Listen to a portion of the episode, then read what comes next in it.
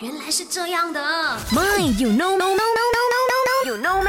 不知道的变成你知道的。今天的麦有 no man 想跟你聊聊的就是不再发热的暖暖包，还有什么其他的用途啊？那首先呢，暖暖包里面含有这个活性炭成分啦，那么可以用来除臭哦，而且呢，它有吸水性的功能哦。比如说你的橱里面很潮湿啊，那么你就可以放几包用过的暖暖包呢，它还可以帮助你除潮啊。除此以外呢，你还可以把暖暖包呢当做肥料用哦，但是呢，要注意它部分暖暖包呢含有这个铁粉啊，可能会造成这个植物的负担，所以呢，建议将铁粉呢氧化之后呢，变成氧化铁，再融入水中，就能让植物比较好吸收了。